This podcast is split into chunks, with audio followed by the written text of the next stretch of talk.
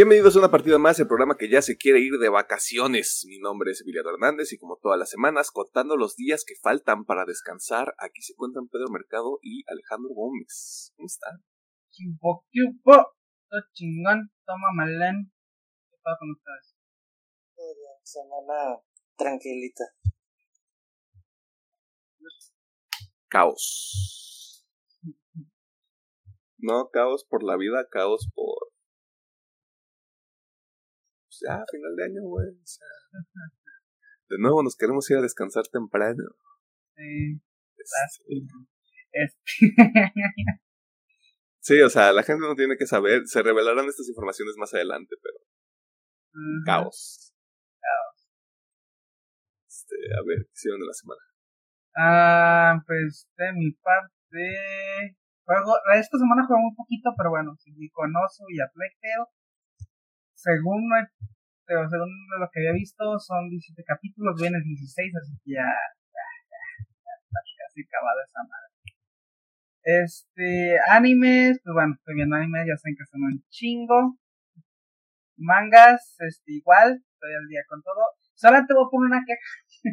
eh, si sabía, yo estaba leyendo Aliens Area, estaba, porque Uf.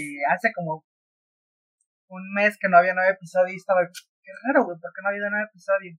Y me puse a buscar y, ¡hey! Me di cuenta que lo habían cancelado. Este, ¡Oh! pero pues no, no avisaron, güey, es lo que me quiero quejar, que no, no avisaron como de, hey, esta es la última publicación, hey, ya se acabó, se canceló este pedo. No, güey, yo aquí esperando el episodio y ya, mira, lo cancelaron. Me dejaron vestida y alborotada Simón. Así con mi, que, pues, con mi bueno, cosplay de Alien. sí, básicamente lo mismo, pero ahora sin Alien Server.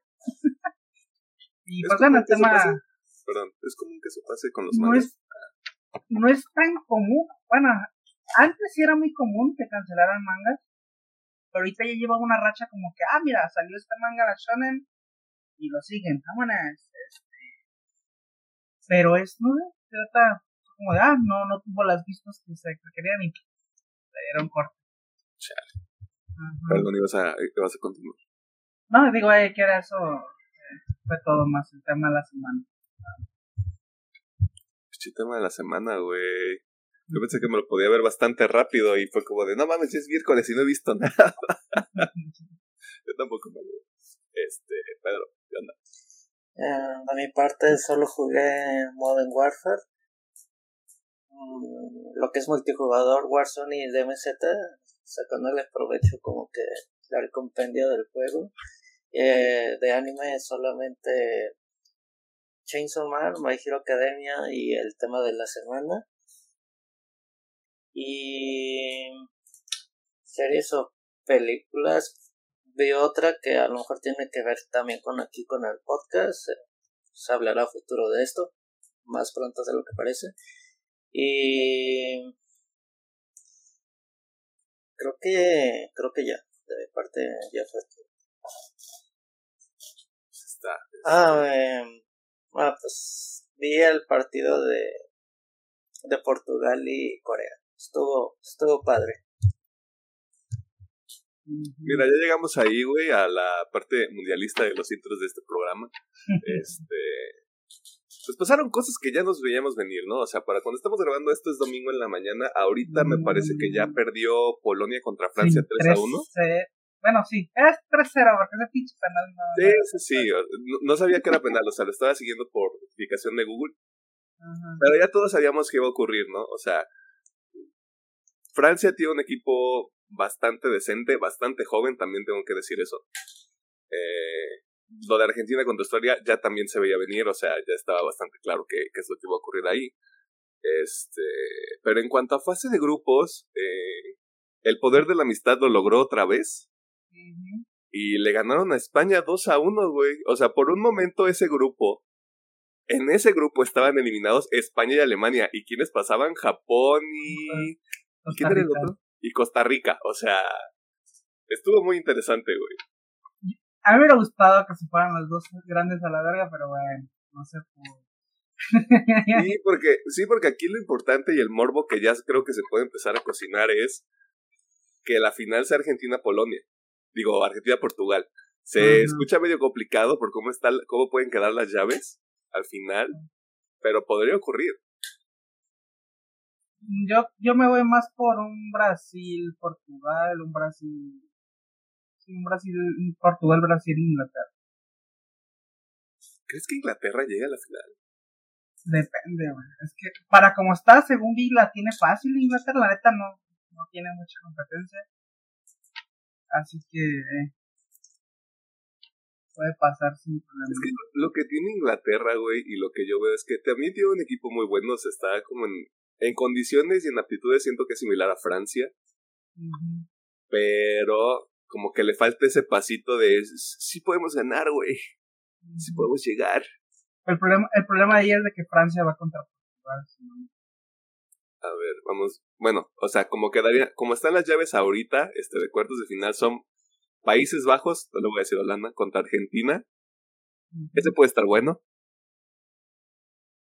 Luego falta quienes ganen de Japón, Japón contra Croacia y Brasil contra Corea del Sur. Lo más probable es que sea Japón-Brasil. Porque yo estoy en el barco del, del poder de la amistad, güey. O sea, hasta que se acabe esta historia, güey, yo estoy aquí. Yo desde que empezó a ganar Japón dije, quiero que Japón gane, pero ya vi que va contra Brasil. Dije, no, ya mamá. ya, ya mamá. Van, a morir con la frente en alto, güey. Ajá. Luego pasó Francia y uh, al rato juega Inglaterra contra Senegal. Es muy probable que pase Inglaterra. Y pues te digo, Inglaterra contra Francia, pues Francia. Güey.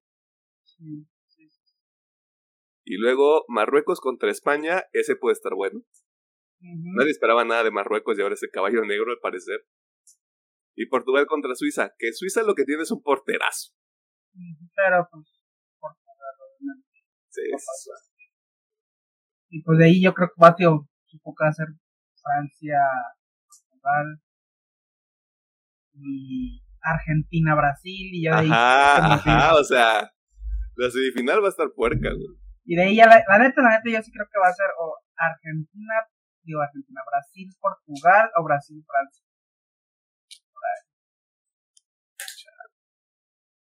Pero mira, tenemos que ver qué es lo que sucede en estos días, porque pues esta madre también cuando se acaba, se acaba una semana antes de Navidad el mundial. Este, y nosotros ya no vamos a estar aquí para darles este updates mundialistas. así que creo que podemos retomar el tema si no se nos olvida cuando empiece el año nuevo. Ajá, ver si nuestro gallo ganó no. Vamos, Japón. Mira, yo solo quiero, yo solo quiero que el poder de la amistad saque el power up, así en los últimos, eh, así, tradición de anime, en los últimos 15 minutos que saque el power up y que haga sudar a Brasil, güey. O sea, sí me encantaría, la verdad me encantaría ver ese mame de Japón en la final. Pero sé que no va a pasar. Pero mira, estaría, estaría guapo. Pero mira, fue divertido, güey. O sea, está siendo divertido ahorita, güey. Va a seguir siendo divertido hasta que, hasta que llegue a sus últimas consecuencias, como dice la gente. Simón. Y pues, dejando a un lado esa parte, a menos que haya algo más que quieran añadir. Esta semana estuve claramente viendo el tema de la semana. Vi una película sobre la que vamos a hacer episodio también estos días. Eh, o este día, mejor dicho, más información más adelante. Este. Me vi los episodios que tenía pendientes de Space Family. Eh, vi el episodio de la semana de El Hombre Motosierra. Que voy a hacer un paréntesis aquí. Yo nunca había sentido la necesidad hasta el momento, en mi, en mi primer año de ver anime, porque pues ya se acabó el año y pues ya es primer año. Este, de ver un episodio más veces que una. O sea, por lo general es como ya lo vi, ya se acabó, se acabó este desmadre. Y no pude, güey. No pude, está, muy está, muy puerco ese pedo. Este. ¿Qué más? Bueno, leyendo el manga de Jujutsu Kaisen y el de Chainsaw Man, que la próxima semana. No hay. No hay Jujutsu, pero sí hay Chainsaw Man. Y así vamos a seguir porque pues, ya se está acabando el año. Eh, y ya, la verdad es que no hice mucho más allá. Bueno, estuve jugando un poquito de Halo Infinite de la nueva temporada. Eh, probé el Battlefield 2042 ahorita que ya llegó al Game Pass y los otros Battlefields, los viejitos, estaban más padres. Todo lo que voy a decir. estoy jugando también un poquito de Cult of the Lamb. No sé cuándo lo puedo acabar, la verdad.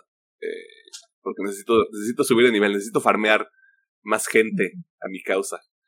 Eh, y ya, este, viendo aquí con los caballeros algunas cosas para el fin de año, porque de nuevo, queremos ir a dormir. ¿Usted cree que despertarse los domingos temprano está chido? O sea, si usted trabaja por necesidad, máximo respeto, que aguante.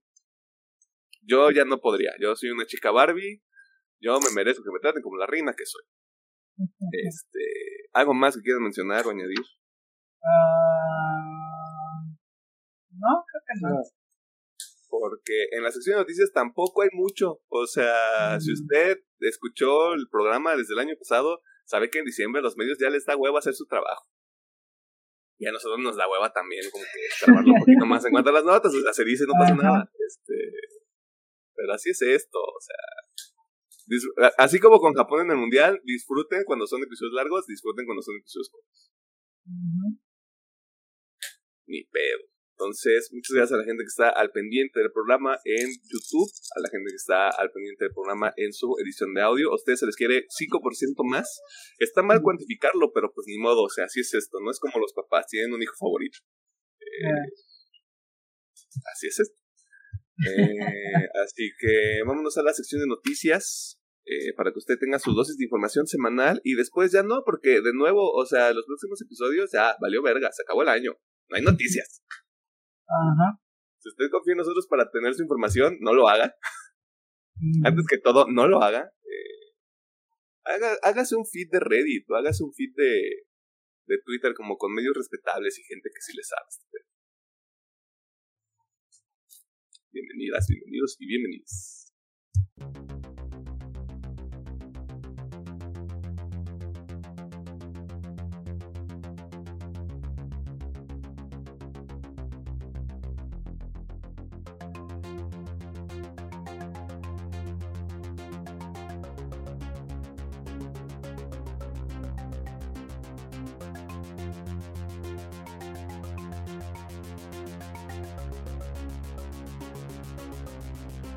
Nos encontramos en la sección de noticias donde te ponemos al tanto de las cosas más interesantes que suceden en el mundo del entretenimiento, la cultura popular y demás cosas ñoñas. Si usted se está dando cuenta de cómo suena mi voz es porque he andado enfermito en las últimas semanas y pues aquí andamos dándole duro el cotorreo porque si no, pues no sale esta madre.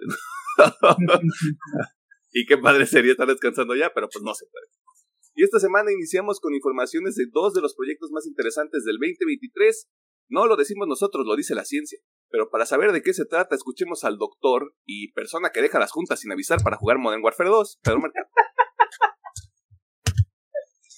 Bueno, en esta semana se está teniendo una pequeña exposición, bueno, no pequeña, la exposición de cómics y cultura geek de, más grande de Latinoamérica en, en Brasil, donde en los últimos años, bueno, antes de la pandemia, pero la como tal, siempre DC Comics es la distribuidora, editorial, publicadora, todo lo que tenga que ver con DC, que siempre está más presente en esta exposición, dándole pequeños a veces anuncios, trailers a los asistentes. En este caso, por fin se anunció que el 23 de junio ya se estrenaría la mm, perdón, la película de The Flash de R. Miller, sabiendo que esta película lleva casi más de, un año y medio en el limbo, ya sea por los constantes retrasos de la pandemia y polémicas que ha tenido este el protagonista de la cinta y también se dice que se presentó un pequeño tráiler a los asistentes que estuvieron en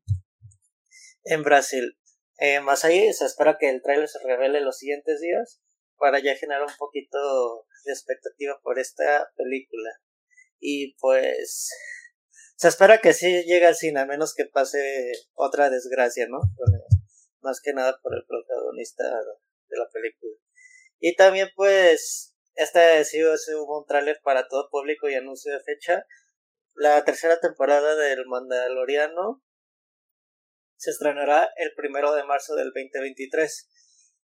Eh, como les comentaba, se presentó un, un tráiler donde el mismo Pedro Pascal lo presentó y pues se veía que estaba muy contento y con el con esta temporada se espera que se espera que ya nomás se tenga un poquito de un nuevo tráiler más dos semanas antes de que salga la serie pero y una pequeña campaña de, eh, de prensa para lo que es de Mandalorian.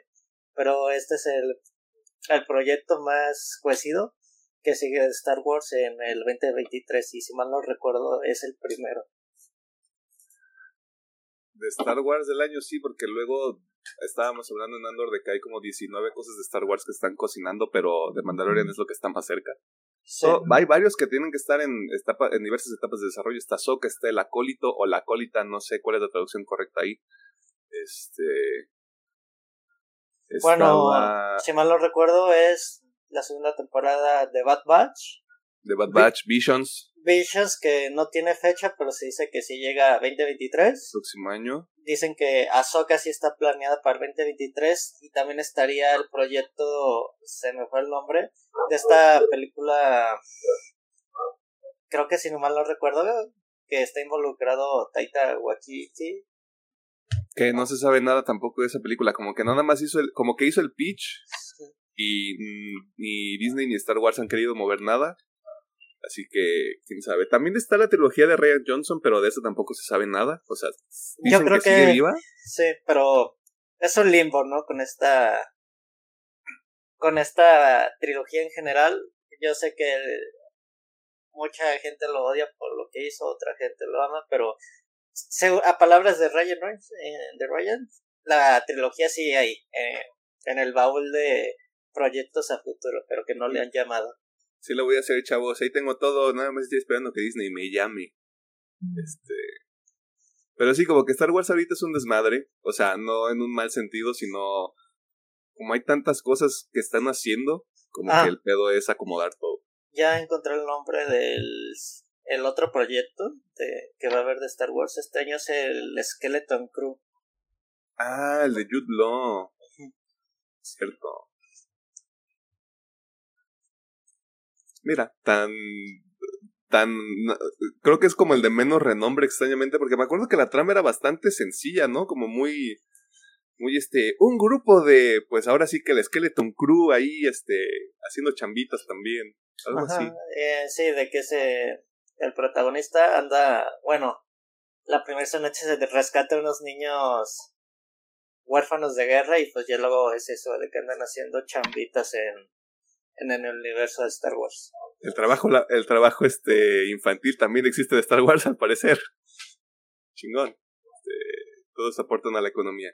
Este, mientras hay mucho desmadre con Star Wars, pues The Flash sale el 23 de junio del 2023, como dice Pedro Mercado. Eh, y a ver si sale, man. a ver si sale, porque nada más fue como de, miren, tiene fecha y un nuevo logo. No se acuerden de Rapiles todavía hasta que saquemos el trailer. Pero vamos a ver qué pasa. Pasando a otros temas. Eh, me equivoqué de nota también otra vez, ni modo. Y siguiendo con el chismecito ricolino, tenemos algunos detallones sobre dos series que veremos en el futuro próximo, específicamente la llegada de nuevos talentos. Pero Alejandro Gómez, díganos de quién se trata y qué podemos empezar a utilizar sobre estas series. Cuéntamelo todo ya. Bueno, pues empezando con la serie de los muchachos o los pibes, como se le gusta decir. Los hueones. Eh, los hueones. La, el actriz Simon Peck este se anunció que va a regresar como el papel del papá de Huey. Y además se confirmó que la actriz Rosemary DeWitt interpretará a la mamá de Huey. bien. Quiere decir que va a haber ahí como que una historia muy hacia los padres de la mitad rico. Y en la siguiente serie se confirmó que Kate Vicky, si no la conocen, es la que apareció en Juego de Tronos, como la hermana de. ¡Ay! Se me fue el nombre de esta. La ubico, eh, pero es de las primeras temporadas, ¿no? Sí, es de las primeras temporadas, es la que está al mando de Pico de Tormenta, ¿cómo se llama? ¿Es la, ¿Es la hermana de Ned Stark? No, es de la esposa de Ned Stark, la hermana de Ah, de.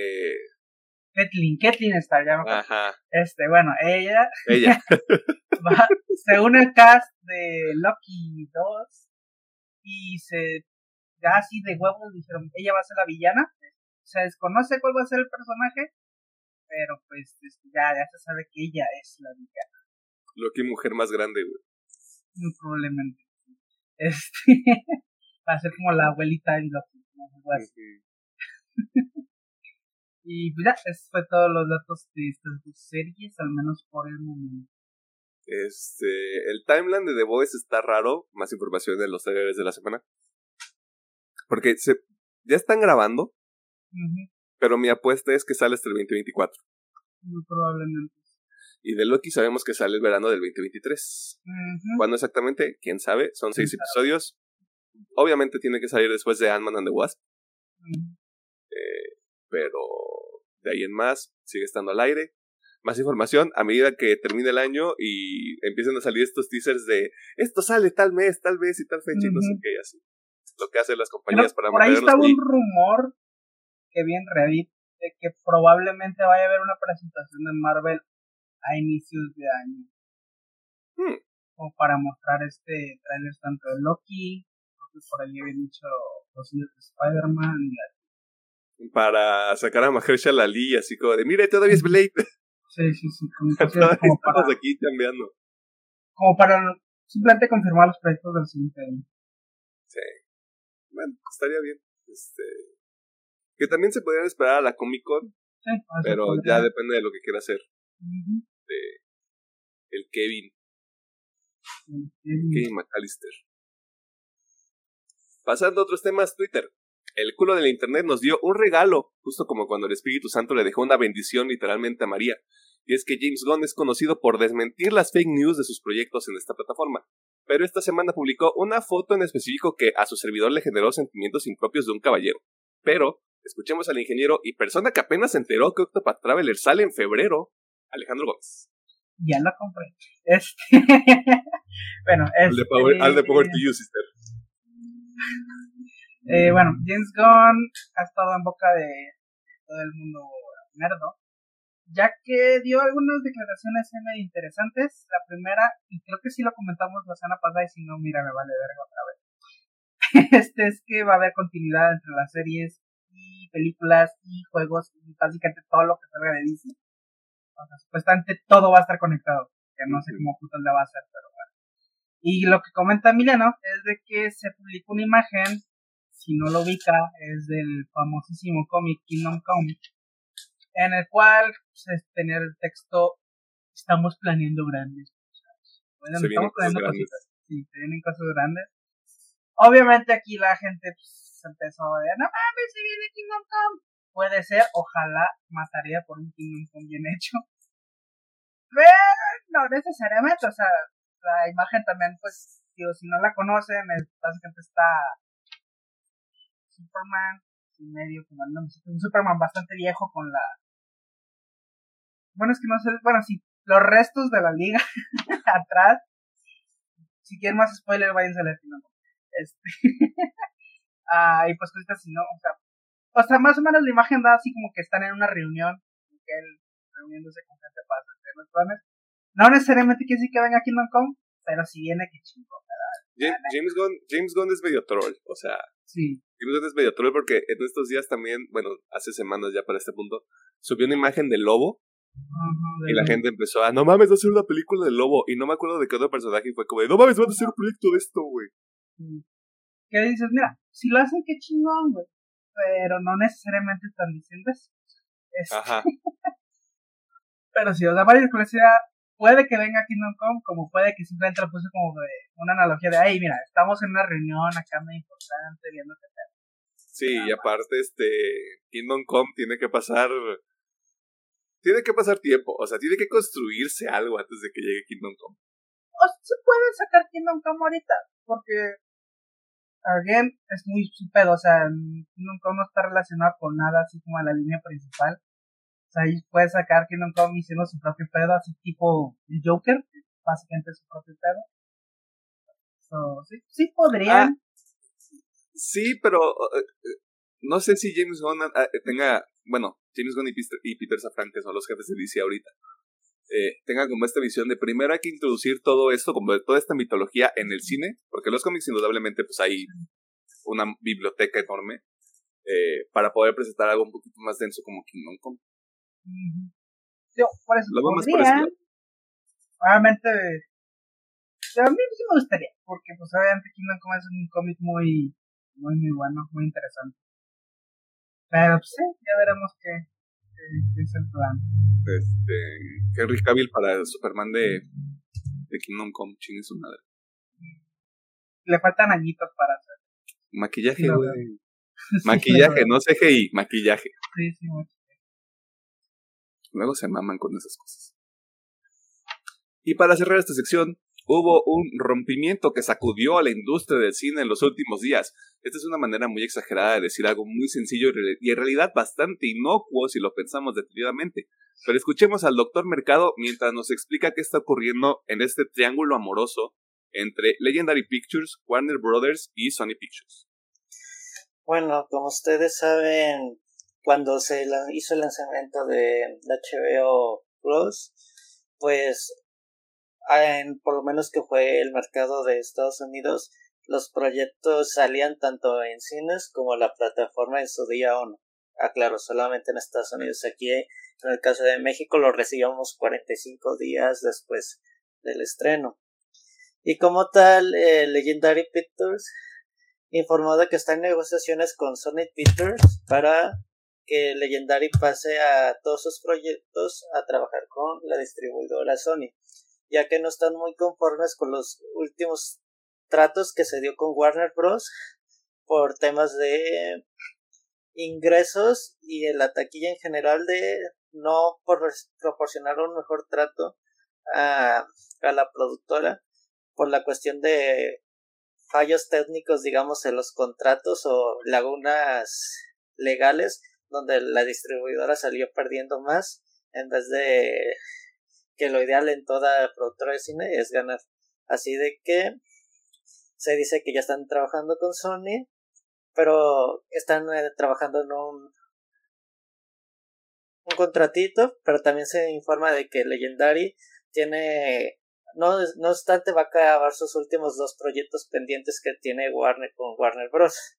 Que sería Godzilla vs. Con 2 y Duna uh. parte 2 y de ahí en más después de esto no se sabe no se sabe cómo seguirá digamos el Monsterverse ni la tercera parte de Duna.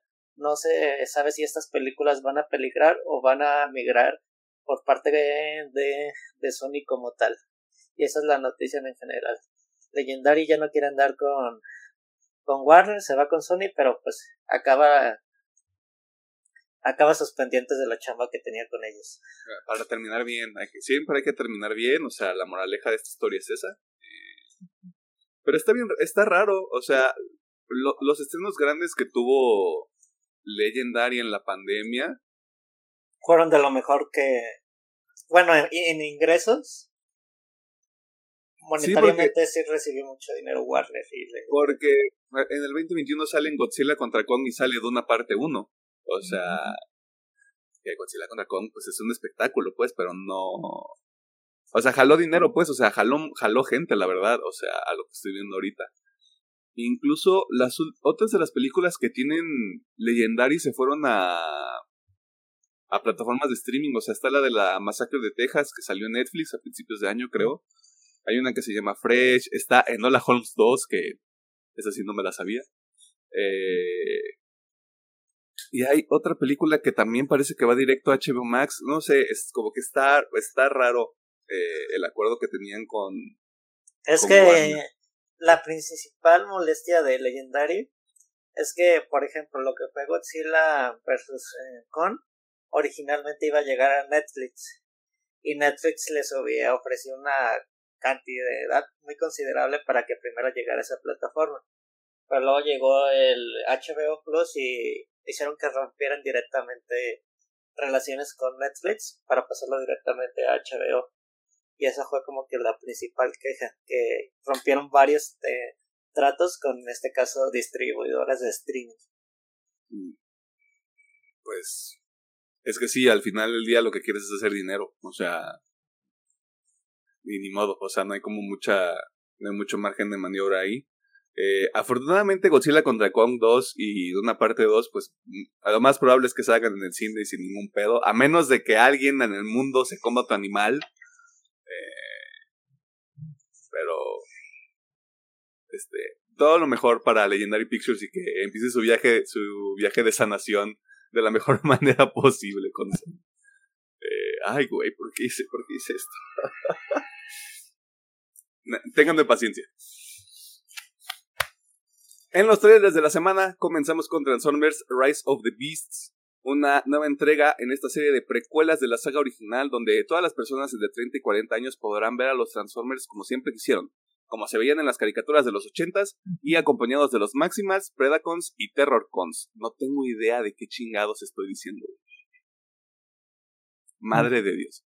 Indiana Jones and the Dial of Destiny, la última película de esta franquicia liderada por Harrison Ford y que se escena en junio del 2023, ya tiene un tráiler oficial. Eh, no sé, fans de Indiana Jones. La verdad es que yo nunca me he dado la tarea de ver las películas, pero... Eh, las tres primeras, digo, son un espectáculo de acción más que nada. Digamos, hay ciertos efectos que ya envejecieron mal por los años, pero en sí las las películas se, se mantienen. Ya la cuarta hay como que mucha relación y odio con esa película por eh, la trama más que nada. Yo te puedo ver las primeras dos y ya olvídate. y ya las otras no existen, como Halloween. Va, me late. Babylon, una de las películas que seguramente será de las nominadas en la próxima temporada de premios al cine, tiene un nuevo tráiler de cara a su estreno a finales de este mes de diciembre. The Super Mario Bros. Movie tiene un tráiler oficial que nos muestra a más personajes de una de las franquicias más queridas y explotadas de la industria. Cocaine Bear. Padres. Una película que muestra los efectos de la coca que no se bebe cuando la consume un oso. Esto no es un chiste, este es el argumento de la película, de eso se trata. Este, si les llama la atención, Van Taler, es una mamada. Guardians of the Galaxy Volume 3, el cierre de la trilogía que inició en el 2013, y que podremos ver en mayo del 2023 y pues nada, James Gunn de alguna manera nos va a hacer sentir cosas porque ese es su talento, eso es lo que hace señora, eso se dedica. La adaptación en serie de The Last of Us tiene un adelanto oficial previo a su estreno en HBO y HBO Max el próximo 15 de enero, Iba a decir por último, pero no es por último. The Witcher Blood Origin tiene un nuevo tráiler previo a su estreno a finales de este mes en Netflix, chingada madre. Y también hay un tráiler para Gen Z ya. No se me ocurre nada más que decir. Soy un chico de tráileres. No tengo tráiler de la cebada a la verga ya. Son un chico, güey. ¿Qué pedo, güey? Sí, salieron muchos trailers. ¡Ah! Ah. Yo por mi parte voy por Guardians of the Galaxy. Y ya. Espera, creo que dije Gen C, es Gen B. Gen B, sí, Pedro. Mm. Me interesa la de Transformers porque ya no es Michael Bay. Creo que ya se puede con, hacer algo mejor con esa franquicia. Aplausos, Michael Bay soltó esa franquicia. Ya no, ya no hay lens flares, así que eso también está chido. Este. Bumblebee, Bumblebee no es una mala película, güey. O sea, tomando el tema de Transformers, Bumblebee no es una mala película.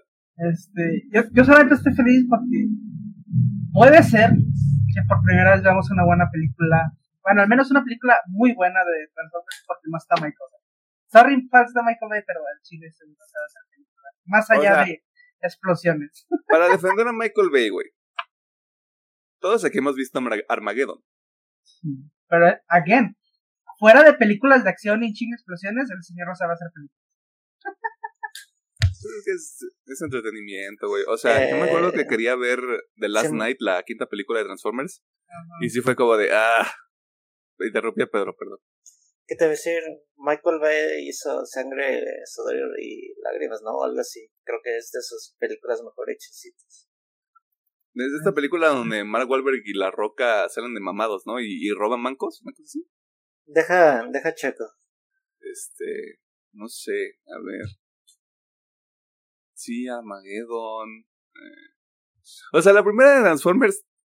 O sea, la primera de Transformers está bien. Está bien, ajá, está de hecho, bien. Incluso las dos puedo decir que todavía está bien. Digo, yo vi hasta la tres, no sé, de ir para Pero las dos primeras están bien. O sea, como dices, Armageddon es, son películas para apagar el cerebro y ver un chingo de acción. Y ahí, por eso, ahí el señor sí hace bien las cosas, pero fuera de ahí, no.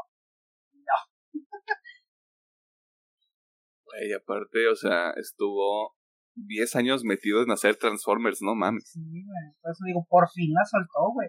Y era hora, cabrón. La neta sí, un poquito sí. Bueno, hizo Pearl Harbor, güey.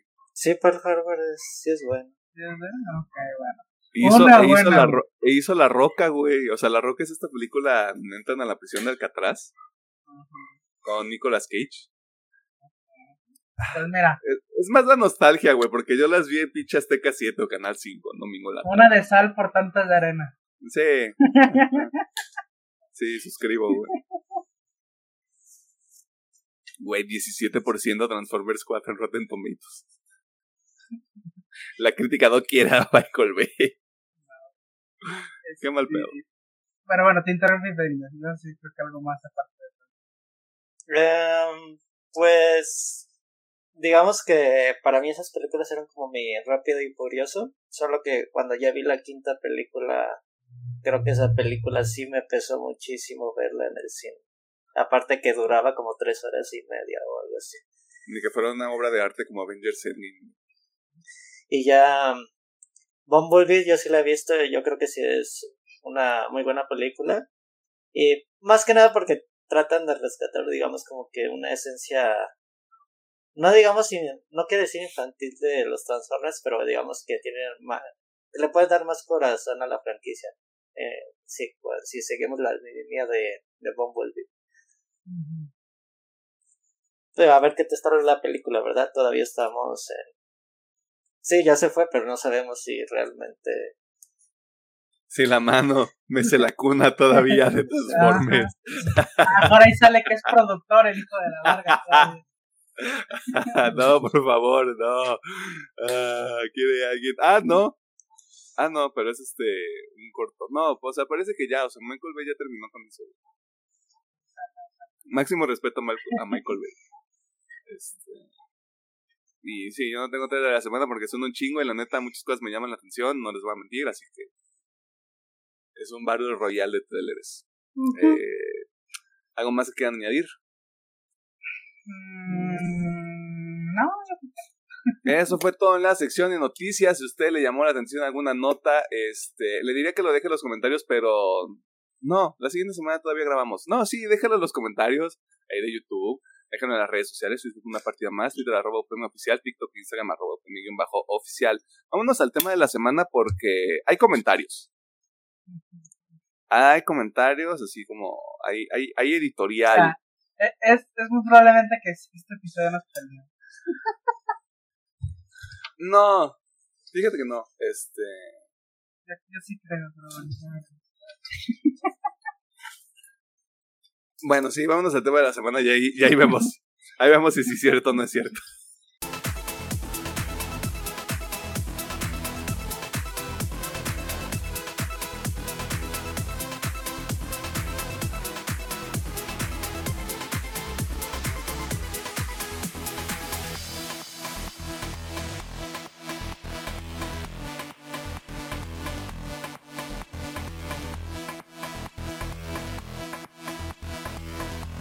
Encontramos en el tema de la semana y en esta ocasión vamos a platicar sobre un, una, wow, Emiliano Hernández, rifándose con el guion, una anime estrenado originalmente en el día lejano 2004, hace exactamente 18 años al momento de esta grabación, chingas a mi madre.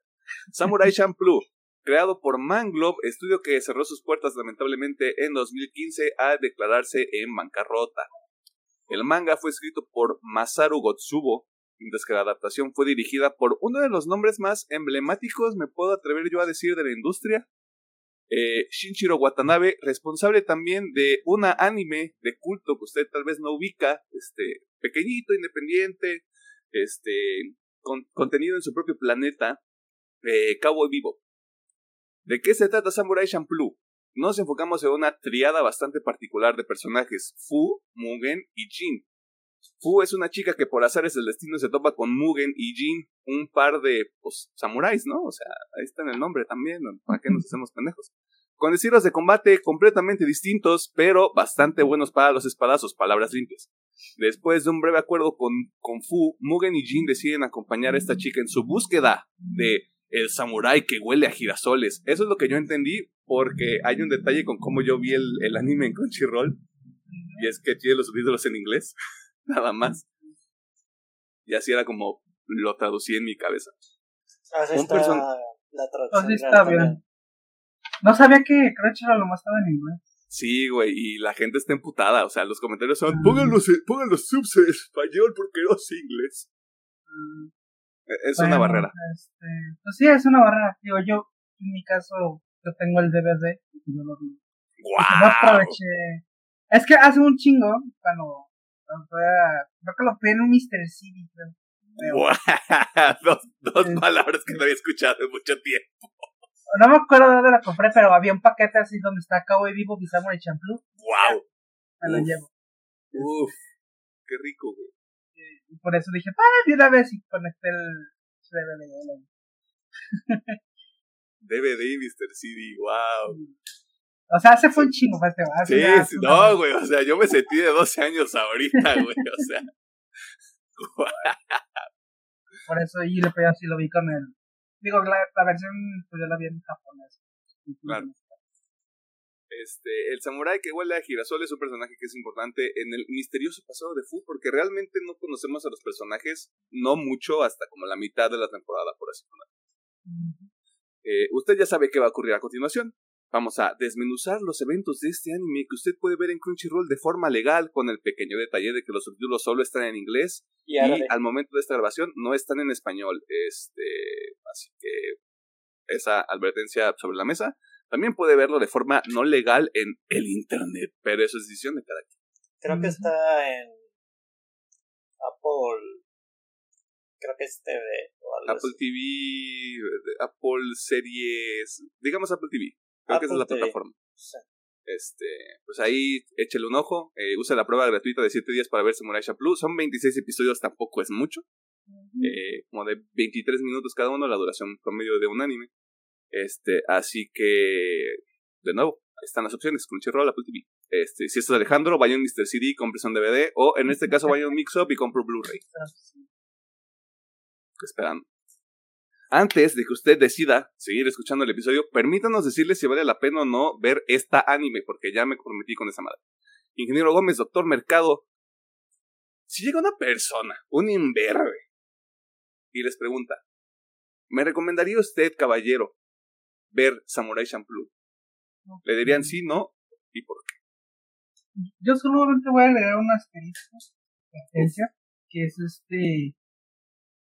Este anime sí es para ya gente que ha visto anime. O sea, no es como para alguien novato. Al menos al- ahorita. No, ahorita, de que. Como dice Milano, que llegue X persona hoy, 4 de diciembre del 2022. Mira, recomiendo un anime. Nunca he visto nada, no se lo recomendaría. Sí necesito entender un poquito y este la ciencia del anime, pero de más, sí, sí lo recomiendo a. Ya si eres centrado en anime, sí. Está, siempre está padre revisitar los clásicos. Ya básicamente son clásicos. Ok. Eh, Pedro, Eh, yo sí lo recomendaría porque creo, ah, dándome cuenta creo que tiene como que un time muy eh, clásico de los animes de que hay digamos sí hay mucho relleno pero el relleno también te da como que cositas de la historia principal yo no más pondría el asterisco de que como ya tiene sus años y la animación de este anime en específico de algunos personajes no puede ser de del agrado de muchos. Más que nada el diseño de todos los personajes secundarios, no de los principales como tal.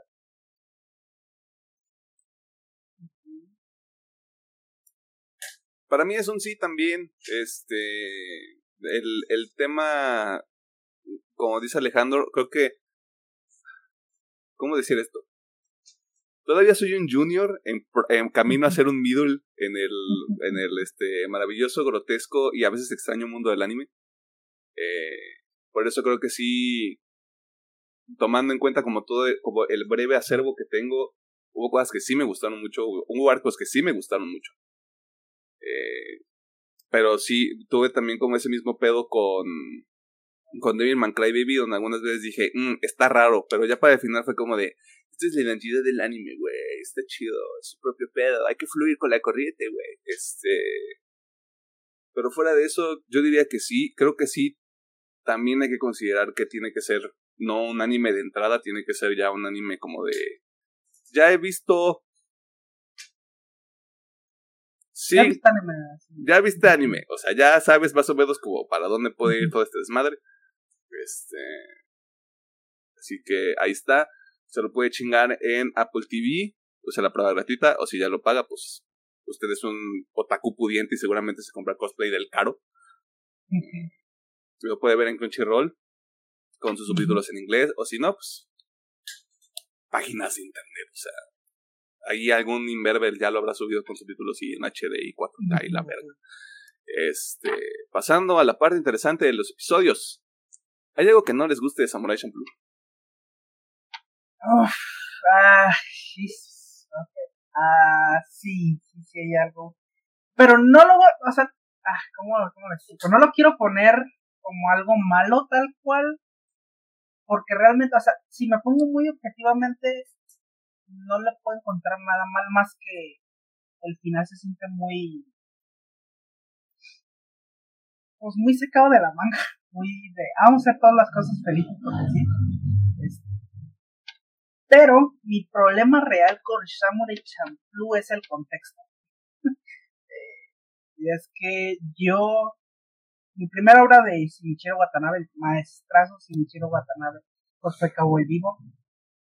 Y pues esa madre dejó la vara súper alta. Y después, si no me equivoco, vi Space Dandy. Y ya después vi este. este ¿Cómo se llama? Samurai Champloo. Y pues sí fue como de. Esperaba algo más. como digo, no es un mal anime. A mí sí me. Objetivamente, pues sí que es un muy buen anime pero sí fue como de acá está, o sea, acá por los cielos está Cabo Vivo y acá abajo está Samuel Champloo. Porque si nos vamos muy a la comparativa, es lo mismo. O sea, la base de Cabo Vivo y de Samuel Champloo es exactamente la misma. Son tres personajes porque por hacer del destino se encuentran y tienen que ir en este viaje juntos mientras se enfrentan pues su pasado. Es exactamente la misma chingadera y pues sí es como que, al menos en mi cabeza sí es como, esperaba algo más porque Cowboy Vivo es desde el 98, 97.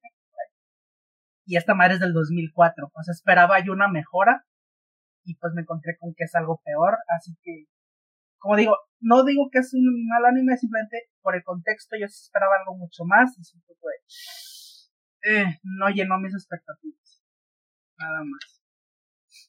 Pero nada más, sí, objetivamente no le puedo encontrar algo malo en anime. Más que pues sí, ya está viejito y al final se siente medio me, pero está bien. Sí, güey, pero es como a la gente que le gusta Pokémon Scarlet y Violet, es como de, güey, o sea, ves que algo está culero y no, o sea, tienes derecho a decir algo al respecto, ¿no? Aquí ya es más un pedo de, pues ya le alcanzó el tiempo. Sí, y lo que pasaba en, el, en los 2000, o sea, creo que si regresamos a lo que nos tocó a nosotros en los 2000, que es este la primera saga de Pokémon, eh, los Caballeros del Zodiaco, este, no sé si me estoy yendo muy atrás, pero los halcones galácticos, este, ya, ya llegas, ya llegas a un punto en el que dices, ya lo alcanzó el tiempo. O sea, qué bonito sigue estando todo, pero ya, ahorita tenemos Chainsaw Man, por ejemplo. O sea, en un tema, en un tema de cómo ha avanzado la tecnología, que es lo que decimos también con las películas. O sea, no es justo que yo compare a The Thing con este Alien Covenant en el tema de cómo está el tema de producción. O sea, que no es justo en ese sentido. Sí, sí, sí. Pero también veo lo que dices en el tema de como ya vi algo que es similar. Y es que, es lo que digo, o sea, lo que me pesa es de que hubo cinco años de separación y esto es más nuevo y es como, esperaba algo mejor, o al menos a la altura, y sí puede Te queda debiendo un poquito. Sí, me queda debiendo, pero digo, repito mucho porque sé que pues, es una mía del culto y es un anime muy favorito de, la raza. El anime es muy bueno, simplemente que si lo comparas con su, contendiente eh, número uno, la, viene del mismo lado, sí deja mucho que desear.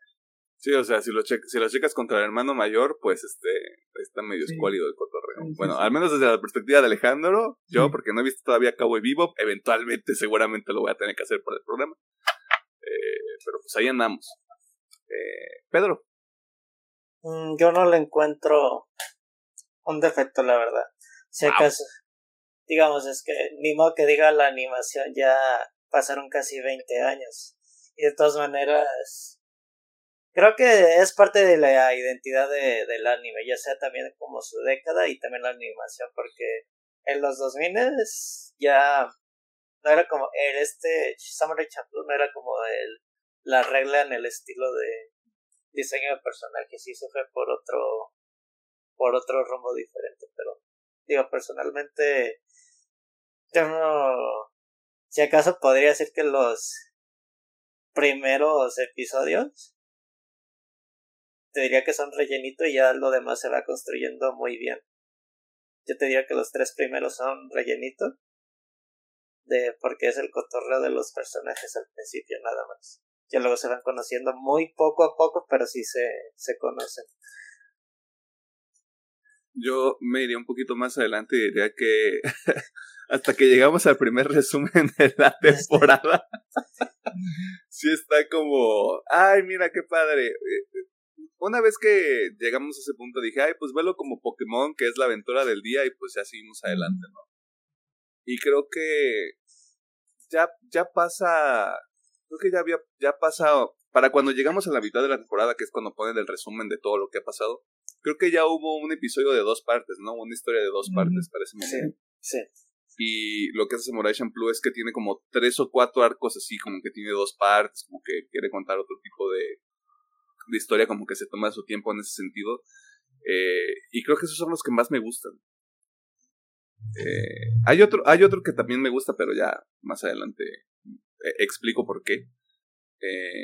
pero también, también veo lo que, lo que dice Pete. Si hay, si hay como algunos momentos en los que dices, ay, qué padre, están caminando y echándose carrilla sobre... Sobre, ah, estás bien tonta y no, y no puedes combatir, así que te vamos a dejar, o, ah, el Mugen no, el Mugen no sabe leer. o el Jin, este... Calladito, así de... Mm". Ajá, el, el Jin es callado, tímido, inocente y tiene la mirada. Este, cada uno tiene su particularidad.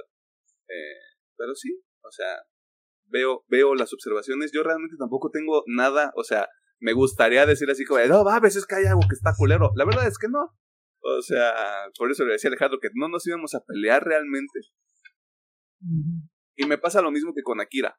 No sé si lo vuelva a visitar, pero entiendo por qué a la gente le gusta mucho. O sea, sí puedo entender por qué. Más informaciones en la otra sección del episodio. Así que, ¿qué si les gusta de Samurai Champloo? Ya que andamos ahí. para empezar, que se la tengo que chupar porque así se que esté hecha, esté hecha por el maestrazo Shinichiro Watanabe. Shinichiro Watanabe es de esos directores que ya no hay. eh, es, al menos para mí me gusta mucho la forma en que él narra las cosas. Me, me gusta mucho en cómo desarrolla las cosas. Y lo, lo que creo que lo hace más idéntico es la identidad que le da a su producto. Porque, digo, ya, ya que he visto varios Shinichiro es como, ok, esta es la esencia de Shinichiro y si te pone así como a examinar cada hora, la encuentras luego, luego, ¿no? Que, digo, haciéndolo así un poquito de resumen, es básicamente este, estas aventuras no con, no consecutivas, que son como de, terminan en un solo episodio, donde obviamente la música tiene mucho que ver, la música le da mucha personalidad siempre a los, a los proyectos que hace él e incluso la animación, ¿no? Como que le gusta mucho experimentar en este también de, en este campo de animación. Así que yo creo que la primera y lo más importante es que pues, Shinichiro Watanabe está detrás. Eh, la historia, digo, eh, ahorita sí no voy a comparar con Vivo, pero al ser igual, pues me, me atrae, me atrae por las mismas razones que me atrae Cabo. La tan de personajes se me hace bien, o sea, creo que este, este personaje que exploramos un poquito más, Pero bueno, Mugen y Jin están bien. Sin, sobresalir mucho, pero también. Eh, pues la animación, digo, obviamente ya está viejita, pero a mí sí me gusta todavía. Hay unas escenas ahí de peleas que me gustan mucho como están llevadas. Más que nada el estilo de combate medio de capoeira de Mugen me gusta mucho. Porque se hace muy visual, ¿no? se va moviendo y se va haciendo ritmo en pantalla. Este. Digo, en cuanto a historia, me. O sea, yo creo que la diferencia muy más grande es que esta historia es más happy ending.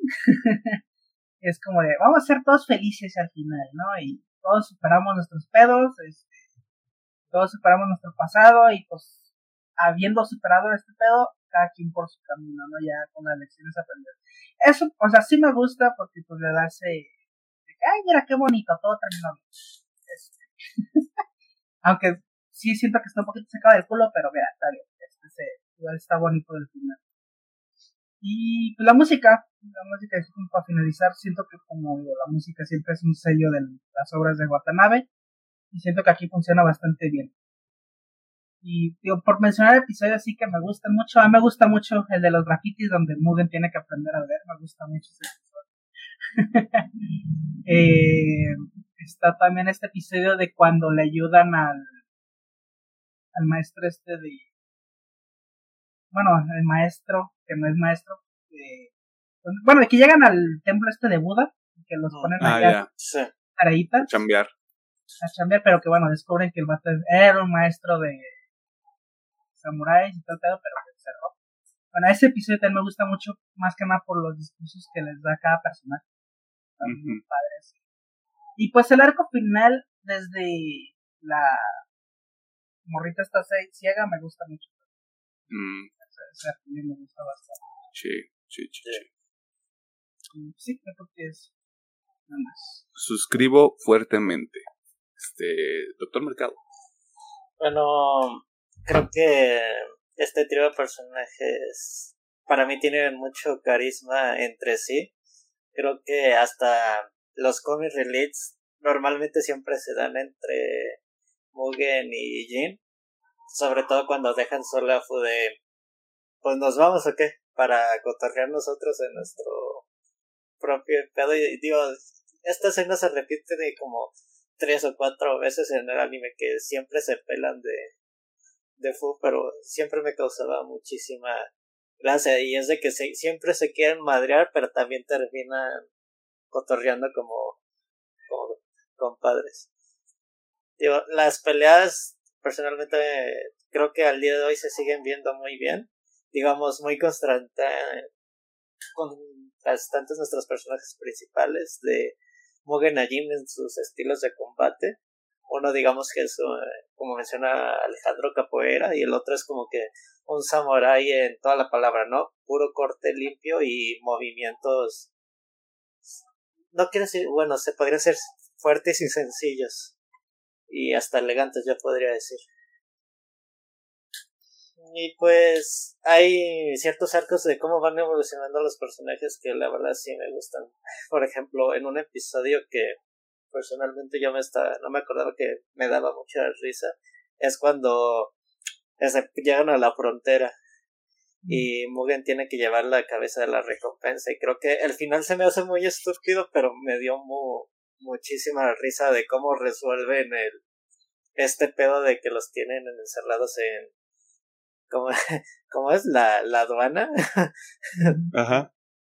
Se me hace en, la, en la frontera, en el paso fronterizo. el paso fronterizo. los, de, los detuvo la migra, May. Y vamos también de entre sus favoritos, me gusta mucho este episodio de Jin que forma una relación con, con una chica que pues eh, que anda trabajando de en un puesto de anguilas y ya se genera toda digamos una historia digamos muy romanticona por parte de Jane que se hizo como que se mete un poquito más en el personaje. Y pues aquí se aplica pues aquí sí es de los amigos que hicimos en el camino porque realmente pues eso es como que la resolución de, de la serie de lo que querían estos los tres en general era generar nuevos lazos en su, en su vida y se dan cuenta al final de que, no, pues estos ya son mis mejores, mejores amigos. Tío, y también me, digamos, entre arcos, también me gusta mucho el de Mugen cuando se encuentra con sus antiguos compañeros piratas. También es un arco muy interesante. Tío, también me gusta la música y ciertas visuales de la serie. Fierruki. Digo, Eh, complementando un poquito ahí nomás de, de lo de viaje, de hecho creo que es también una firma especial de del buen Watanabe. Watanabe, ya que siempre, o sea, siempre, siempre, siempre sus historias lo que más importa son los episodios del medio, o sea, no tanto el principio ni el final, sino lo del medio, siempre es lo que más importa, porque ahí ves el desarrollo tanto de las historias como los personajes.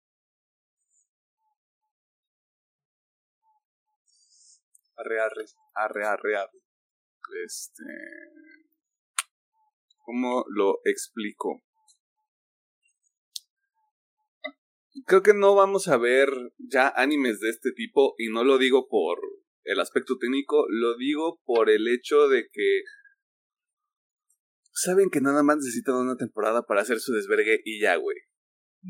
O sea, ahorita creo que ya es muy común que sí siguen siendo cortos, o sea, Attack on Titan, lo que podría pasar con Demon Slayer, lo que podría pasar con ¿cómo se llama?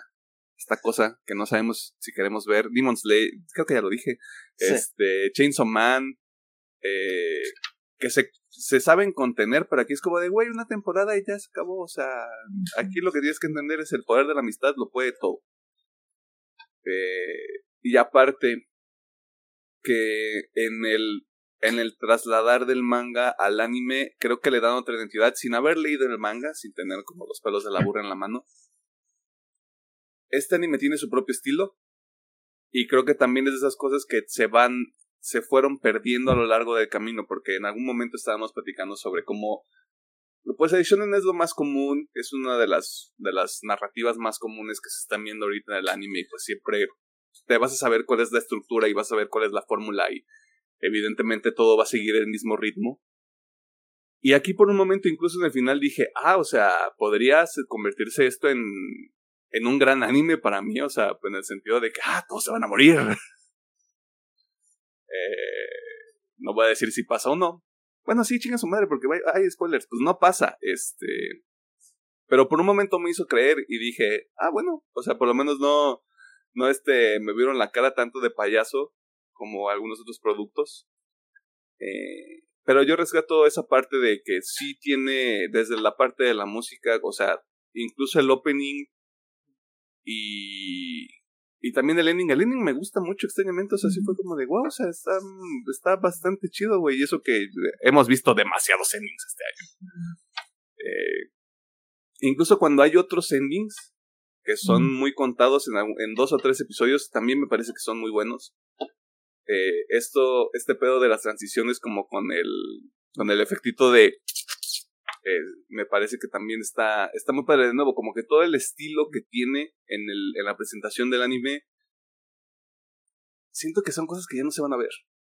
Eh, y por eso creo que lo, la gente que le gusta y lo respeta mucho lo hace por eso, porque sabe que no va a haber un producto similar o en mucho tiempo o ya en general. O sea, como que, no sé, como que hay como esta idea de, ya está la fórmula y hay que seguirla. Eh, no hay que salirnos de la caja y no hay que intentar otras cosas. No estoy, no estoy diciendo que todo esté mal. Vamos, estoy viendo pinche Attack on Titan, Jujutsu Kaisen y probablemente voy a ver Demon Slayer. O sea, güey, van con lo mismo, pero con otro pinche, con otra pinche temática, ¿no?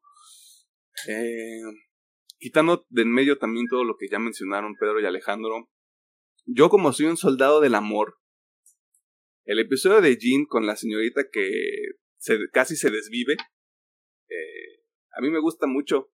Fue como el punto de, de, de decir, ah, mira, o sea, está, está chido esto, güey, o sea, estoy sintiendo cosas, este, puede ponerse interesante, este, lo que pasa con esta, la, yo le llamo la bandida ciega, aunque no sé, aunque sé que ese no es su nombre. Ese arco también está, está chido porque no lo, lo veía y no lo veía venir, güey, porque ya cuando está en el puente sola con Jean fue como de, ¿por qué le estamos dando tanta importancia que están cruzando un puente? Y ya luego empieza toda esa secuencia y dices, ah, ok, que es puta madre. Este. También lo que pasa con, me parece que se llama Okuru, que es este señor que está en el bosque. Mm. Este. También me gusta, está muy chido. Eh, porque incluso ya te da. Te, te encamina esta idea de. Fu, ponte las pilas. Como de. No siempre vas a tener gente que te proteja. Como de. Tienes que empezar a tomar agencia un poquito de. De ti misma. Eso, ese episodio, es, esos dos episodios, porque son dos partes, también me gustan.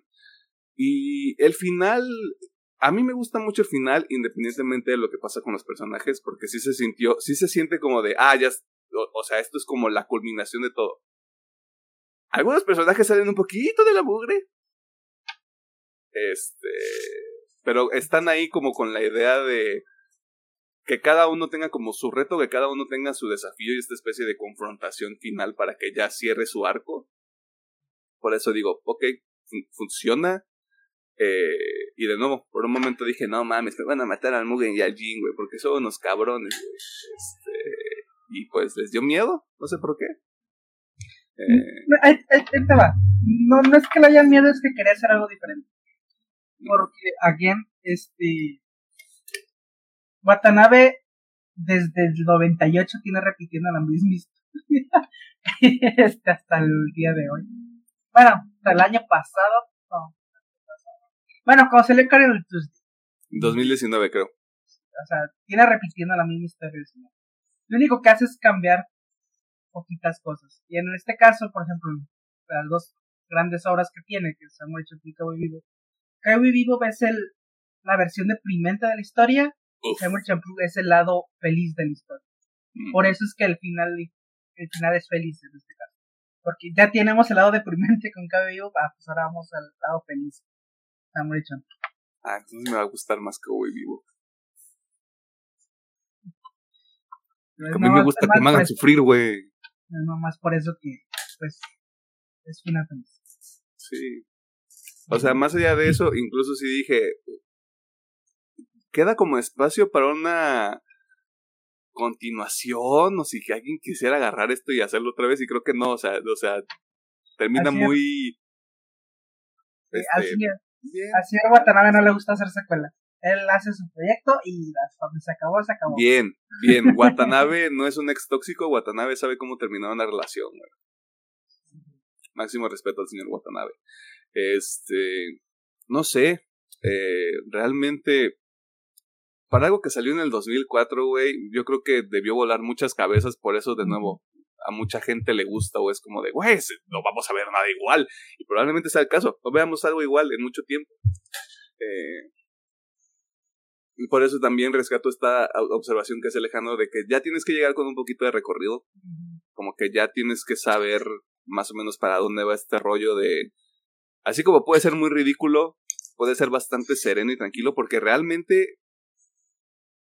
Sí hay momentos, como dice Pedro, que son de rellenito, y aunque te puedas, aunque te puedas ir con la idea de voy a ver muchos madrazos, los madrazos están bien hechos, pero tampoco es como que haya mucho madrazo todo el tiempo.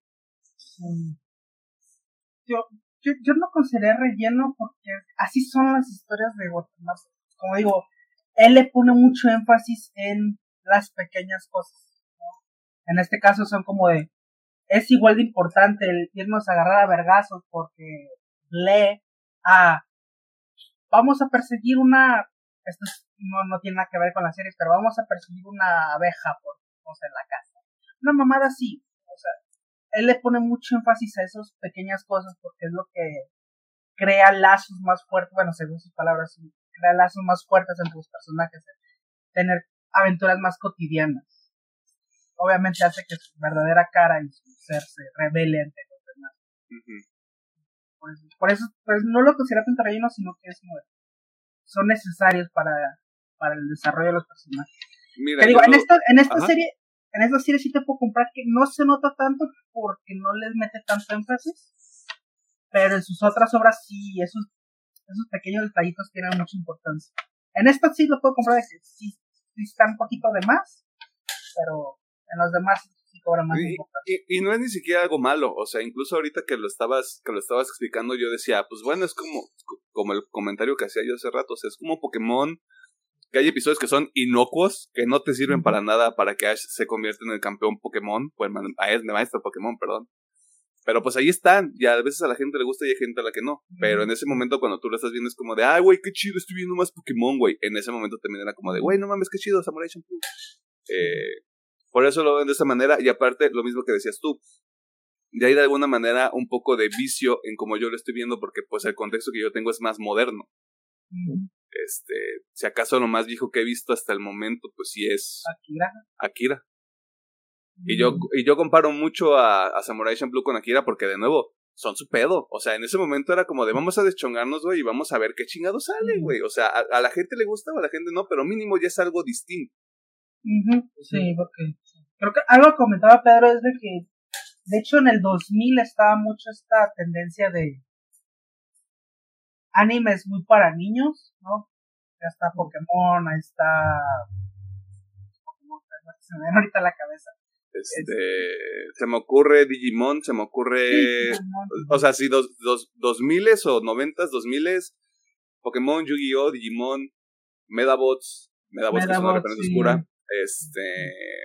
mm, Bueno, había, había mucho que, que tenía esta esencia muy pues infantil. Sí. Y pues en eso Sí. llega Watanabe a decir que pedo, puto. Bueno, no nomás Watanabe, varios actrices, también está el, ay, ¿cómo se llama este? Ah, ahorita, les digo cosas malas bueno, llegan este, este, este- esta tanda de directores, decir, ¿qué onda, perres? Él es algo más adulto, chíngensela. y pues por como dices, por eso impresionó tanto, tanto a viejos y a nuevos. Sí. Pues estoy viendo ahorita Inuyasha. Este, creo que sí tiene que ser del 2000, Sakura Card Captors tiene que ser del 2000 también. Sakura. Ya- Ya me acordé del director Satoshi Kon. Mm. Satoshi. Sí, o sea, el punto el punto aquí es este que sí chingueselo.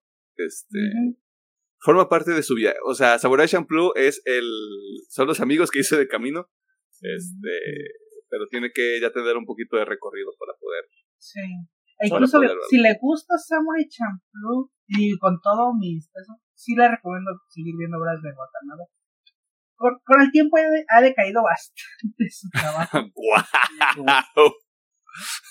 Hay que ser muy sinceros, o sea, el señor se ha vuelto muy conformista. Ya no ha hecho obras de tanta calidad. O sea, yo creo que su última obra de calidad, pues, de él, de él, Space Dandy, chingó. Creo que es del 2014. ¿cierto? Este,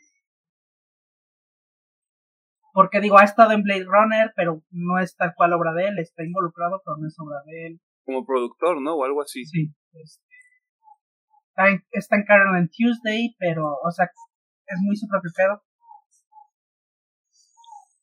Pero sí, este, ha decaído mucho con sí, pero igual sus obras siempre tienen algo bueno. Digo, siempre repite la misma historia, pero sí lo recomiendo. Again, encuentras eso que no se encuentra en todos lados. Mm, Sí. sí. So, Space Dandy a mí se me hace muy buena. Yo nada más vi el póster y dije, this, is- this looks animo as fuck. y es súper ridículo. De hecho, es una.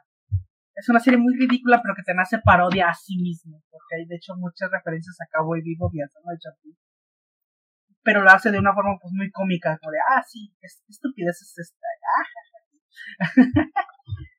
Ay, no, qué ridículo es todo esto. Sí. Sí, es como muy, muy meta de burlarse de sí mismo, pero a mí me gusta bastante. Soy muy meta como le gusta a los chavos hoy en día. Pues ahí está. ¿Algo más que quieran mencionar? Mm, Está, aviéntese. aviéntese Este. eh, Samurai Champloo es una muy buena serie. Como digo, siga viendo cosas de Watanabe. A lo mejor retoma. Retoma el- su obra maestra. Bueno, no, no obra maestra, sino que saca algo a la altura de. Esperemos. Mira, la esperanza es el último que muere, güey. Mira, el señor todavía sigue trabajando. O sea, digo, no ha hecho nada ahorita muy grande, pero de sigue trabajando. Y no se trata de eso la Navidad. Eh, Pedro, ¿hay algo más que quieras mencionar? No, pues tense la oportunidad de verse Samurai Champloo. Si usted es muy nuevo en el mundo del anime, pues yo que sé, aviéntese otros días de diferentes géneros y ya luego se mete para acá, por así decirlo. Solo no vea Madres of Darling. ni cosas de furros. Ni cosas de furros, ni otras cosas cochinotas que ya hay afuera. Que de hecho, mira, que ahorita que traes of Darling, creo que es la misma. es la misma sensación que tengo. Pues dices, ¿ya viste Kaguya Sama? Ya no puedes ver más de eso. Mira, yo nada más por el hecho de que le estoy tirando mucha mierda y porque vi que ya anunciaron la segunda temporada y ya tiene tráiler, me da morbo ver el primero, Así como de, mira, por lo menos para ya hablar con conocimiento de causa, güey. No, yo sí no tengo Entonces me pasa lo mismo con Watanabe, es como de, hasta ya viste que hoy dices, ay, ¿para qué voy a ver Resident Evil También es de verdad. ahí está. Eh, la recomendación es que vea Samurai Champloo. De nuevo está en Crunchyroll, con más en inglés. Está en Apple TV, probablemente haya más accesibilidad en el sentido de los subtítulos, incluso el idioma, quién sabe. eh, lo puede ver también ahí en alguna página, no le voy a decir cuál, usted ya sabe cuál es. Este, creo que todos aquí sabemos que, que, en qué página puede estar. eh, y pues eso es todo. Este, chíguese otro anime clásico. Eh, construya su criterio y adquiera conocimiento. Eh, vámonos a la sección de recomendaciones para cerrar este desmadre.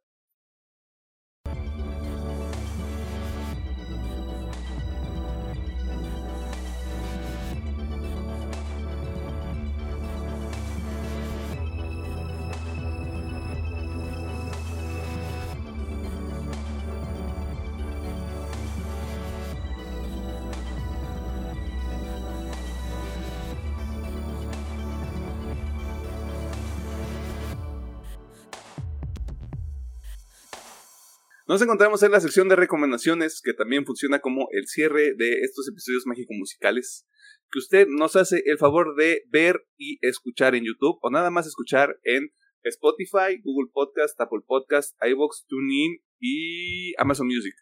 Eh, de nuevo, usted recuerde que si usted nos escucha nada más en audio, pues se le quiere un 5% más que los de YouTube, porque los de YouTube son culeritos y ni siquiera dejan un like o no se suscriben y dejan un comentario. Usted por lo menos ahí tiene la pinche reproducción este, y se evidencia a sí mismo de que está consumiendo esta madre.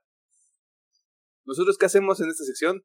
Hacemos cinco cosas. Las primeras tres usted ya sabe cuáles son. Puede escuchar 70 episodios donde digo exactamente lo mismo con pequeñas variaciones.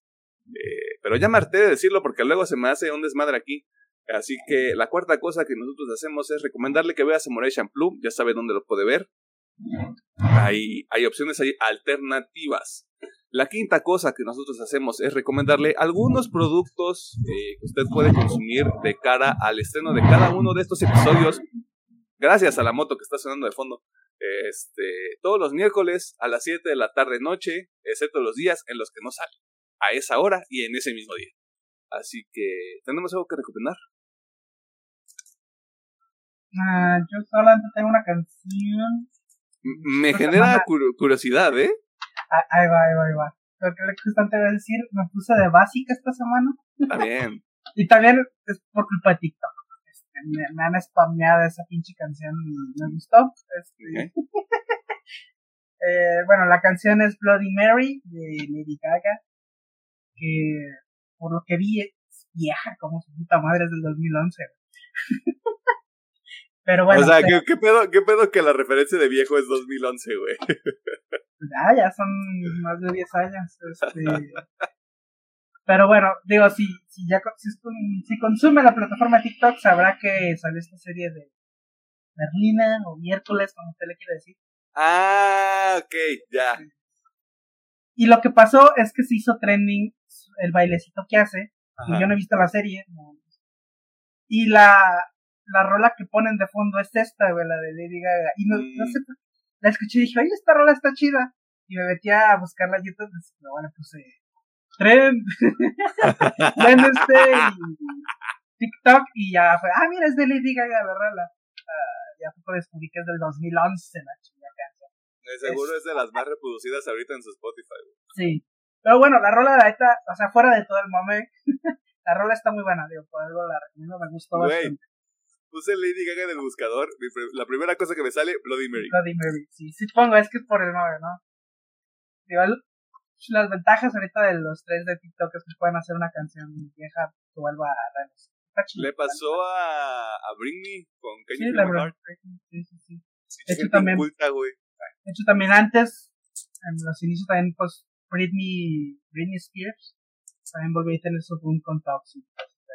Está, está chido, pues, que les den, estas nuevas generaciones conozcan más música. Digo, eso de Lady Gaga me gustó bastante. Digo, ya está en la versión de TikTok, que está como ahí medio alterada por dos. De hecho, ahí tiene algunos screams medio de metal. este, o la versión original, las dos muy buenas canciones. Entonces está Bloody Mary Lady Gaga del 2011. 11, sí. Del disco creo que es Born This Way. Pues ahí está. Creo. creo que sí, ubico esa portada, güey. Sí, pues ahí está. Eh, Pedro. Eh, nomás tengo una recomendación. Voy a adivinar cuál es. Eh, no. A ver cuál es. El ending de Chainsaw Man. Eh, no, no es. Ah, fuck.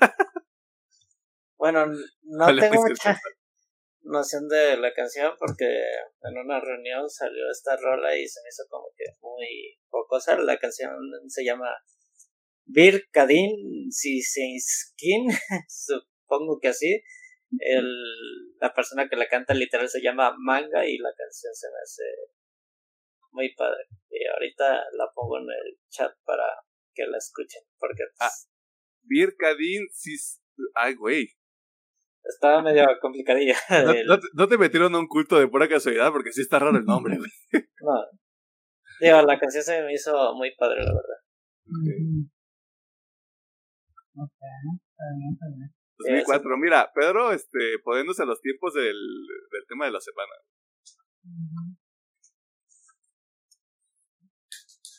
Ok.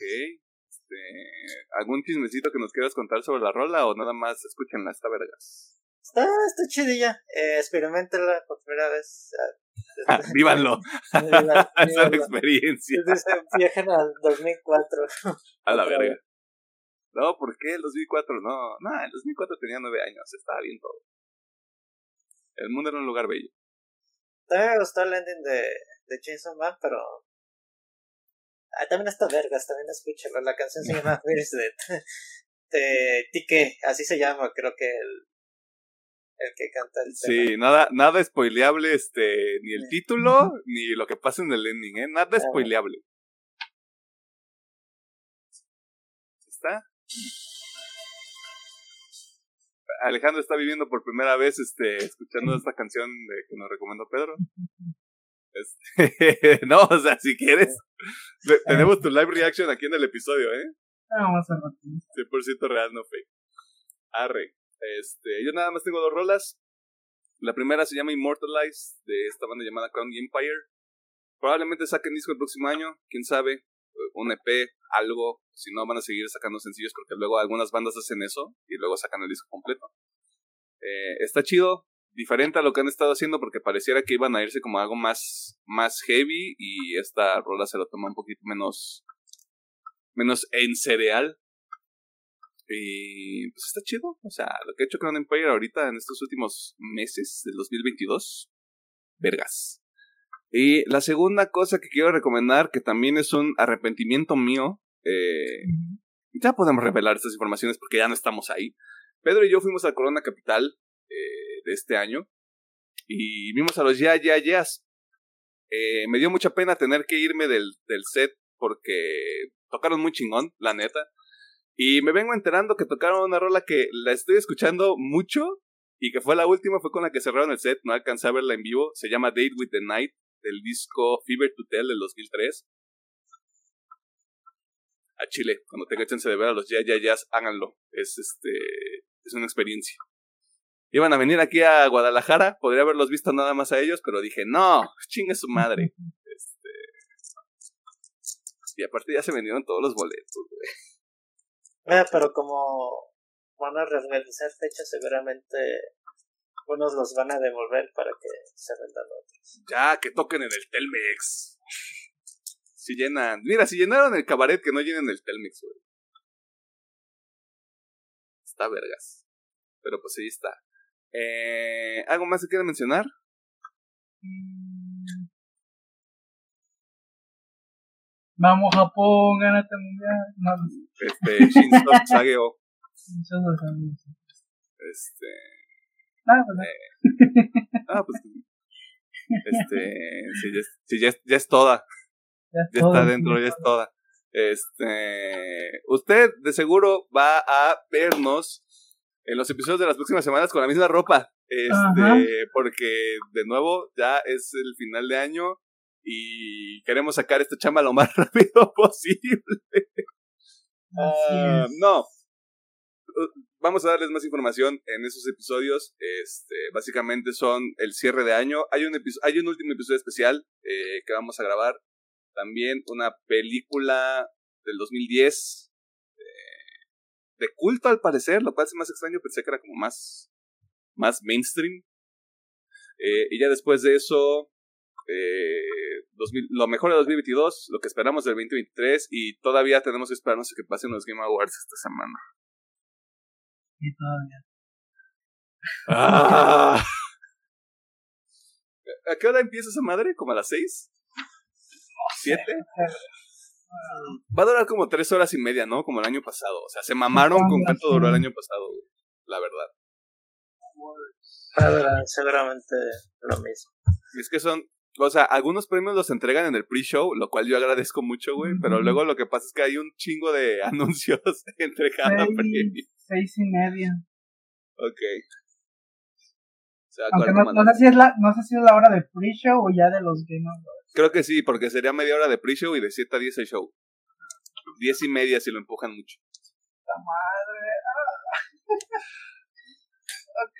Espero que Está- esté bueno. Espero que esté bueno. Espero que anuncien tres cosas buenas, güey. Ajá. Ya digan que Spider-Man 2 está retrasado al 2024. Chingada madre. ¿Qué más? Este, pues ya esto son todos los anuncios parroquiales.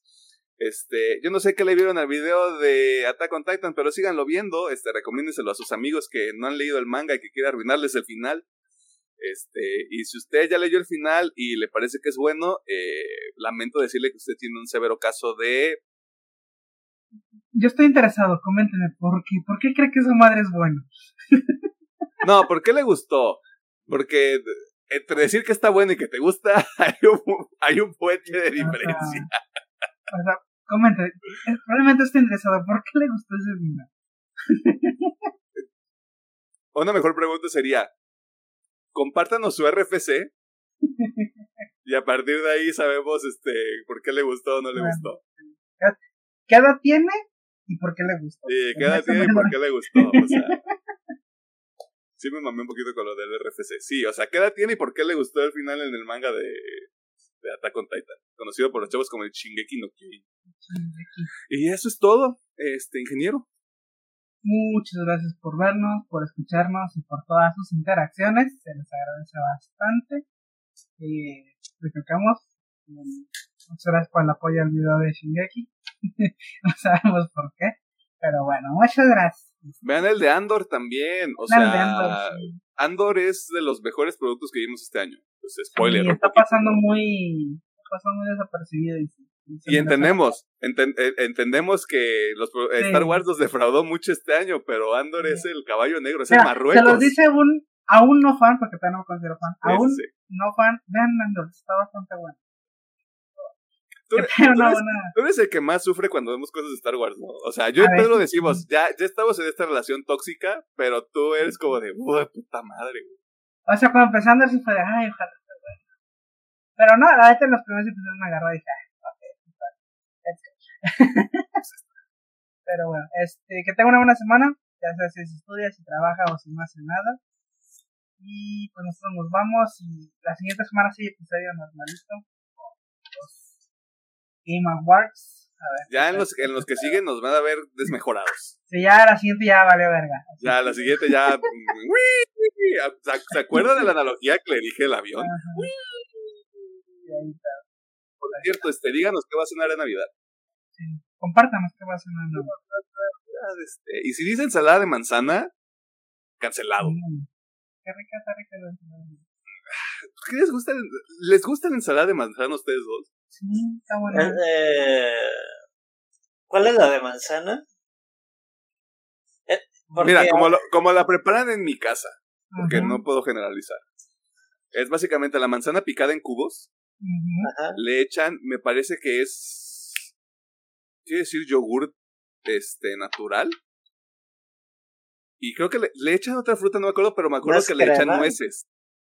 No Es sé, que si, no sé, no sé Yo lo, por lo que he visto, hay muchas formas de prepararla. Hay unos Ajá. que le echan crema, hay otros que le echan.